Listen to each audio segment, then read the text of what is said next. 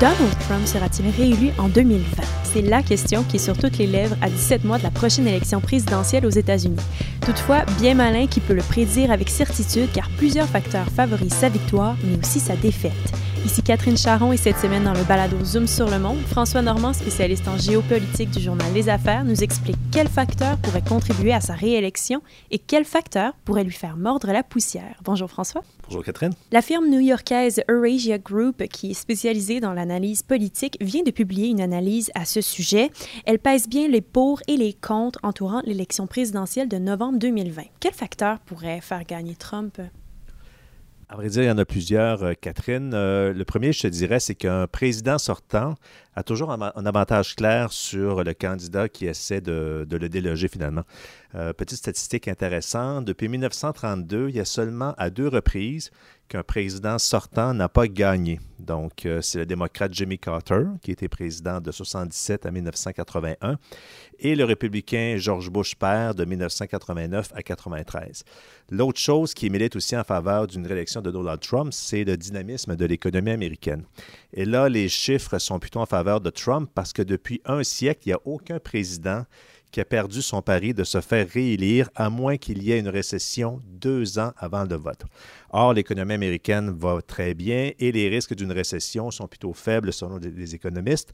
Par exemple, en 2019, l'économie américaine devrait croître de 2,3% selon le FMI et en 2020, le PIB devrait croître de 1,9 Dernière chose, euh, si on tient compte du facteur que l'économie américaine est forte, selon euh, Eurasia Group, euh, tous les modèles mathématiques parmi les plus respectés donnent une victoire à Donald Trump en novembre 2020. Et quel facteur pourrait le faire perdre? Là encore, il y en a plusieurs. Le premier, je te dirais, c'est le manque de popularité de Donald Trump. Euh, un niveau de popularité qui est inquiétant pour le président qui veut se faire réélire en 2020.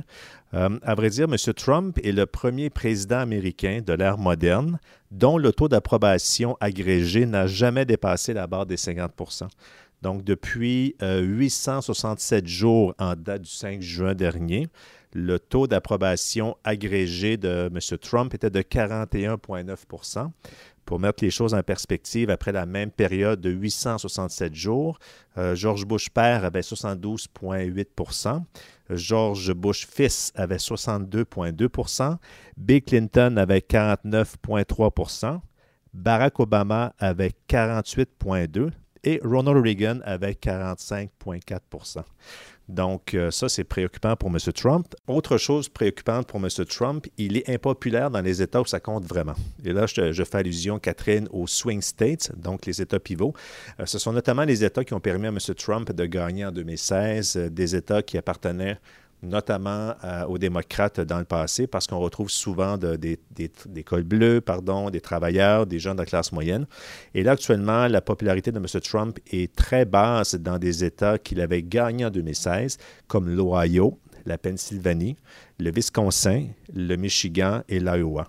Donc, euh, sans ces États-là, ça va être très dur pour M. Trump parce que même si sa base électorale est très fidèle à M. Trump, elle n'est pas assez nombreuse pour lui assurer euh, une victoire. Et autre chose, euh, autre signe inquiétant pour M. Trump, lors des dernières élections de mi-mandat aux États-Unis en novembre 2018, les démocrates ont remporté le vote populaire au niveau national avec une marge de 7 points de pourcentage. Donc, bien sûr, l'élection américaine se décide au niveau des États, mais le fait que le vote national soit 7 points plus élevé en faveur des démocrates, c'est un signe inquiétant pour M. Trump. Et il y a d'autres facteurs qui peuvent avoir une influence sur sa réélection, notamment les candidats contre qui il va se battre. Effectivement, la grande question qu'on doit se poser, c'est qui va affronter M. Trump pour l'élection 2020. Euh, on va le savoir dans les prochains mois. Il va avoir les, euh, les primaires du côté démocrate, etc. Donc, euh, si c'est un démocrate qui est capable de reconquérir la base traditionnelle des démocrates, donc les travailleurs, les cols bleus, les gens de la classe moyenne qui en arrachent un peu, base électorale que M. Trump a, conquise, si on veut, en 2016. Si un candidat démocrate est capable de reconquérir cette base-là, ça pourrait jouer un méchant tour à M. Trump.